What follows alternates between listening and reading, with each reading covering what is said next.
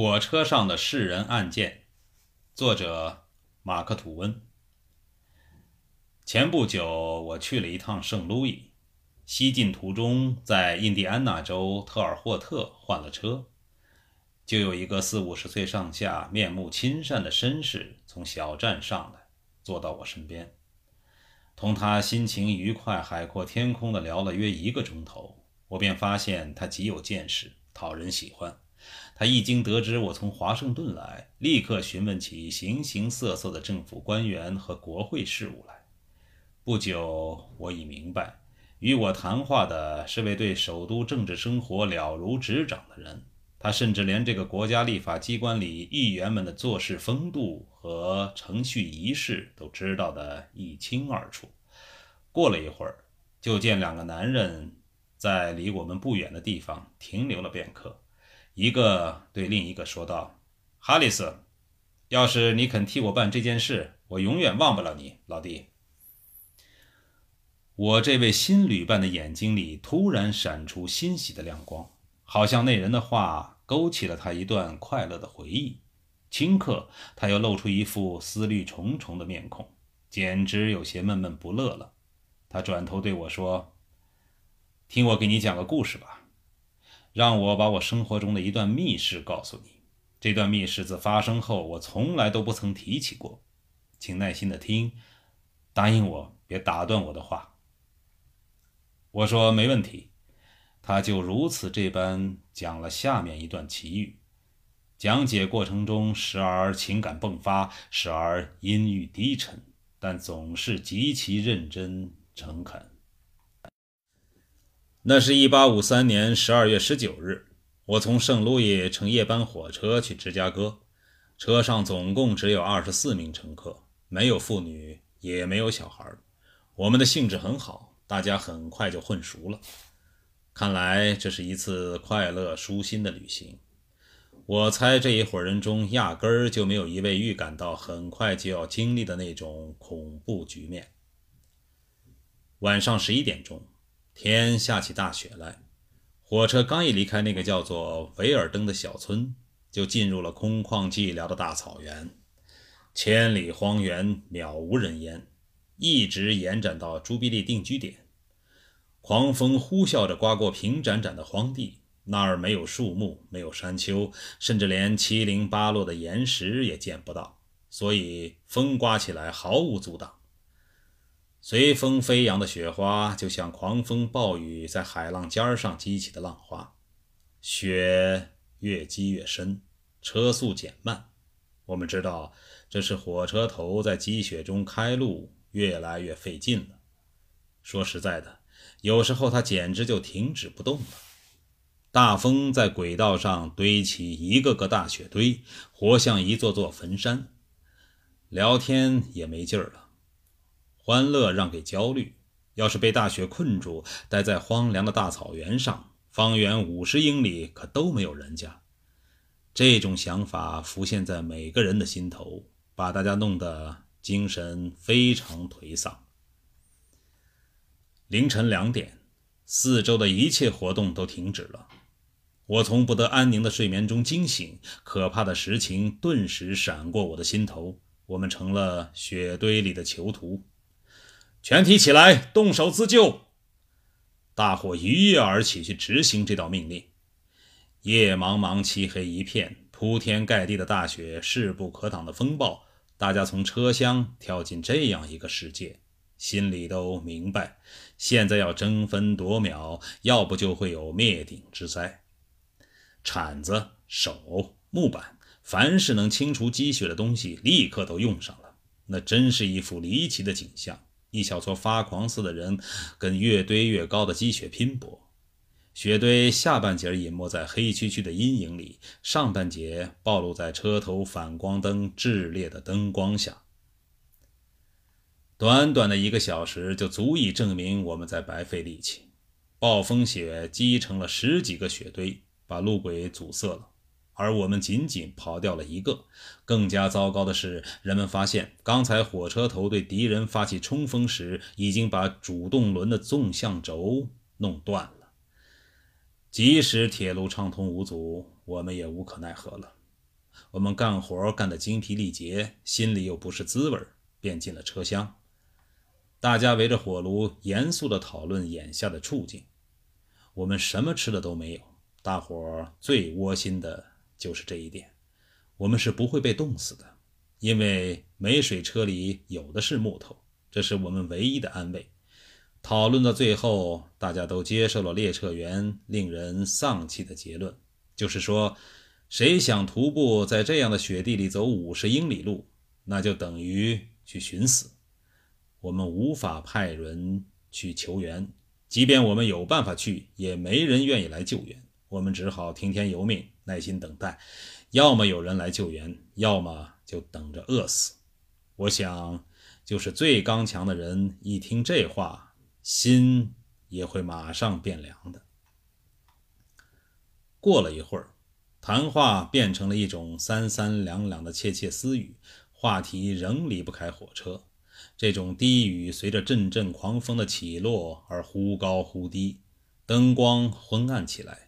大多数遭难者在忽明忽暗的黑影中安下心来想：忘掉眼前，如果可能的话；睡觉，如果可以的话。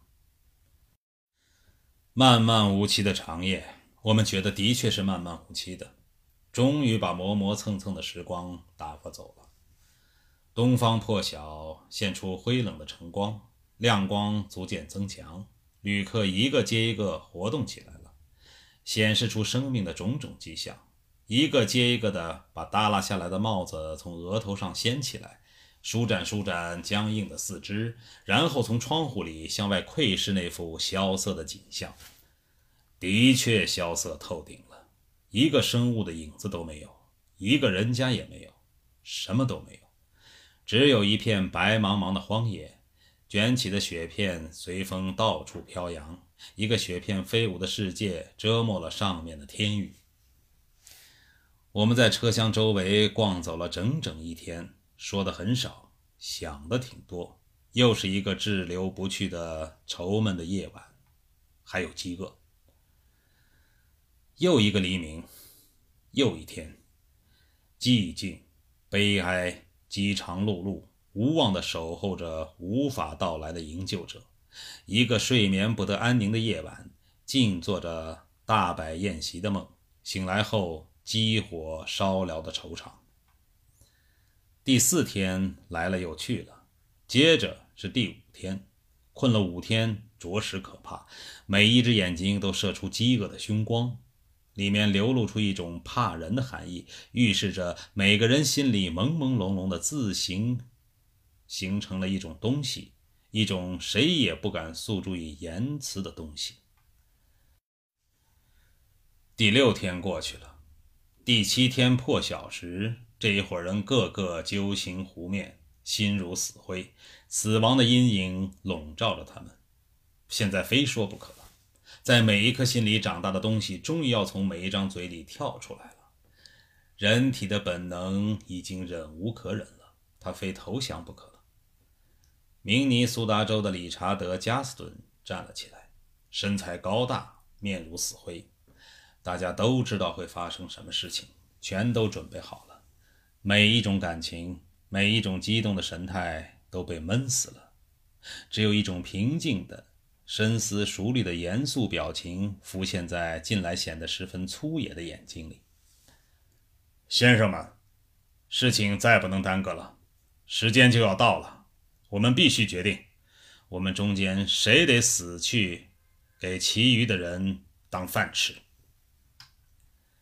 伊利诺伊州的约翰·丁·威廉斯先生站起来说：“先生们，我提田纳西州的詹姆斯·索耶牧师。”印第安纳州的亚当斯先生说：“我提纽约州的丹尼尔·斯洛特先生。”乔尔斯·朗登先生说：“我提圣路易的塞因尔·鲍恩先生。”斯洛特先生说：“对于我的提名，我敬谢不敏。我想成全新泽西州的小约翰·范诺斯特兰先生。”加斯顿先生说。如果没有异议，这位先生的要求将会得到满足。由于范诺斯特兰先生表示反对，斯洛特先生的推辞不予接受，索耶和鲍恩两位先生也表示辞谢，以同样的理由遭到拒绝。俄亥俄州的巴斯科姆先生说：“我提议提名到此结束，议会进行投票选举。”索耶先生说：“先生们，我对这些做法表示强烈的抗议，这太不成体统了，所以我提议。”立刻取消这些做法，并提议选举一名会议主席，几名协助他工作的干事，这样我们就能够明智地处理眼前的事物了。耶和华州的贝尔先生说：“先生们，我反对。现在不是拘泥礼仪的时候了，因为已经七天多没有吃饭了。我们不能在无聊的讨论中浪费时间，否则只会增加我们的苦难。我对提出的人选表示满意。”我相信在座的各位先生，至少我本人不明白为什么不应该立即选出其中的一两人来。我想提出一个解决的办法。加斯顿先生说：“这种做法会遭到反对的，而且按规定必须等到牛年马月才能解决，这样反而造成了你想避免的那种延误。”这位从新泽西州来的先生范诺斯特兰先生说：“先生们。”我跟诸位素昧平生，我并不追求诸位赏赐给我的那种荣誉。我感到棘手的是，阿拉巴马州的摩尔根先生插话：“我提议投票表决是否辩论主要提案。”这个动议被通过了，当然也就终止了进一步的辩论。选举干部的动议通过了，按此动议，加斯顿先生当选为主席，布莱克先生当选为书记。霍尔科姆先生、戴尔先生和鲍德文先生当选为提名委员会委员，霍兰先生当选为伙食操办员，协助委员会做出选择。然后休会半小时，召开了某种小型干部会议。木锤一响，大会开始进行。委员会提出报告，提名肯塔基州的乔治·福克森先生、路易斯安那州的卢辛·赫尔曼先生。科罗拉多州的梅西克先生为候选人，该报告被大会接受。密苏里州的罗杰斯先生说：“主席先生，既然报告已提交议会，我提议对它进行修正，用圣路易的卢修斯·哈里斯先生的名字替换哈尔曼先生的名字，因为哈里斯先生是为人心所向、众望所归的人物。”我不希望被人理解为有贬责那位路易斯安那州来的先生的高尚品格和可敬立场，绝无此意。我和在场的诸位先生一样，对他不胜敬仰。不过，我们大家不会对这样一件事实视而不见。在我们滞留的一星期里，他掉的标比我们中间的任何人都多。我们谁也不会悍然不顾这样一件事实。委员会在玩忽职守，要么是出于……疏忽大意，要么就是明知故犯，竟然要我们选举这样一位绅士。不管他的动机多么纯正，他身上的确没有什么滋养。主席说：“请密苏里州的这位先生坐下。本主席不允许对委员会的公正提出质疑，除非他通过正式程序，严格按照规定提出。议会对这位先生的动议如何对待？”弗吉尼亚州的哈利代说：“我提议对报告做更进一步的修正，由俄勒冈州的哈维·戴维斯先生取代梅西克先生。诸位先生也许会慷慨陈词，说艰难困苦的边疆生活已经使戴维斯先生变得粗糙不堪。不过，先生们，现在难道是挑剔粗细的时候？现在难道是吹毛求疵的时候？现在难道是斤斤计较、区区小事的时候？”不，先生们，我们所希望的是量要大，油水要多，要有重量，要有块头，这就是我们目前的最高要求。我们需要的不是灵性，不是天才，不是教育，所以我坚持我的动议。摩尔根先生激动地说：“我对这一修正案表示坚决的反对。俄勒冈的这位先生太老，何况块头固然不小，但大只在骨头上。”肉却不多，请问这位弗吉尼亚的先生，我们是想喝稀汤呢，还是要吃些实实在在的东西？他是否要欺骗我们，叫我们捕风捉影？他是否要用一个俄勒冈的幽灵来嘲弄我们的苦难？请问，他能不能看看周围一张张焦灼的面孔？能不能注视我们忧伤的眼睛？能不能听听我们期盼的心声？怎么还能把这个恶的行销鼓励的假货硬塞给我们？请问，他难道想不到我们的悲惨处境？想不到我们过去的悲哀？想不到我们暗淡的未来？却仍居心不良，硬要把这个残骸、这具僵尸、这个连站都站不稳的骗子、这个从俄勒冈荒凉的海滩上来的格里疙瘩饱受摧残、干巴巴的瘪三强加给我们，休想！经过一番激烈的争论，最后这一修正案被付诸表决，没有通过。第一修正案提出的替换人是哈里斯先生。然后开始投票表决，五次投票都没有结果。第六次投票中，哈里斯先生当选，除了他一人外，全体投了赞成票。于是有人提出动议，应当鼓掌通过他的当选。这一动议由于他再次投票反对自己当选而遭到否决。拉德维先生提出，议会现在应当关照其余的候选人，选举一人当早饭。这一动议获得了通过。第一次投票出现了僵持局面，半数人赞成某一候选人，因为他年轻；半数人同意另一个，因为他个头大。主席投了决定性的一票，赞成后者，即梅西克先生。这一结果在落选人福克森的朋友们当中激起了相当大的不满情绪，有人在议论。要求重新进行一次投票表决，然而在此期间休会的动议被通过了，于是立即散会。晚饭的准备工作分散了福克森派的注意力，他们无法长时期的讨论自己的不满。等他们要重新进行讨论的时候，宣布了哈里斯先生已经准备就绪这一喜讯，于是所有的不满情绪便化为烟云。我们支起车厢座位的靠背，临时凑成了餐桌，满怀感激之情坐了下来。在那七天的磨难中，所回在我们的美梦中的最精美的晚餐，现在就摆在眼前。我们跟几小时之前真是不可同日而语。当时万念俱灰，愁眉苦脸，饥肠辘辘，忧心如焚，走投无路。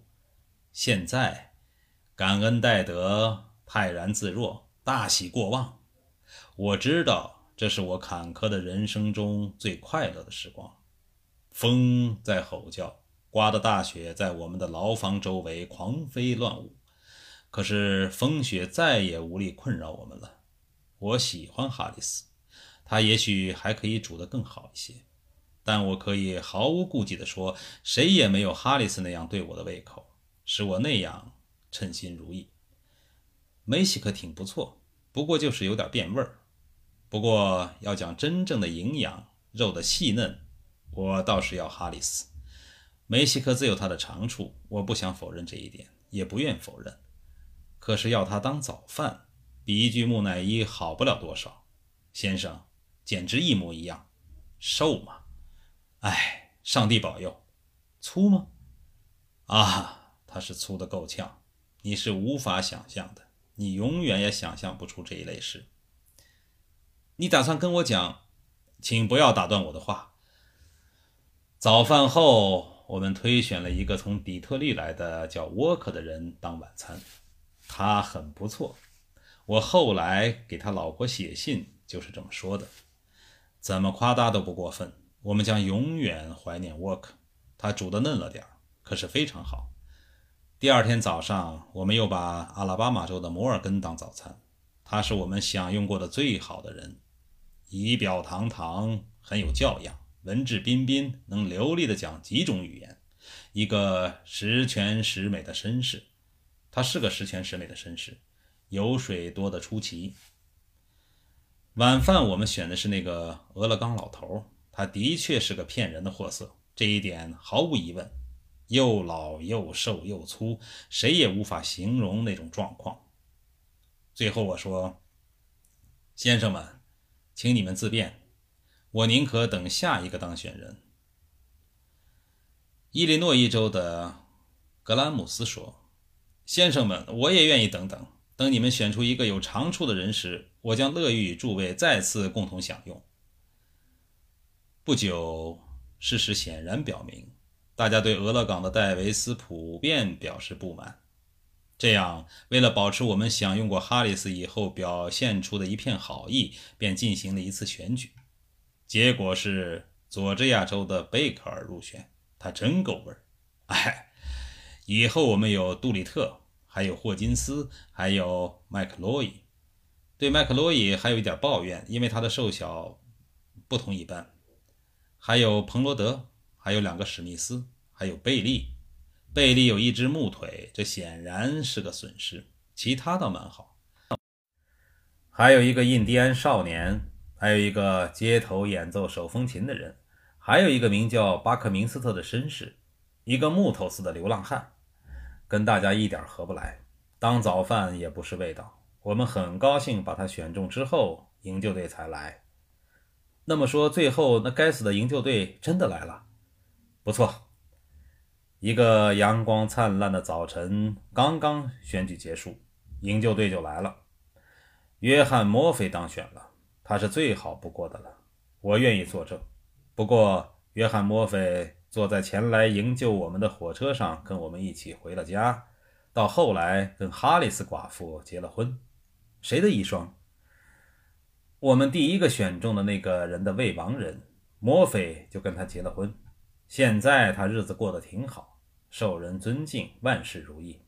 啊，这倒像是一本小说，先生，像一部传奇。我下车的地方到了，先生。那就只好说再见了。你什么时候方便跟我一起待一两天？有你在，我会很高兴的。我喜欢你，先生。我已经对你产生了好感。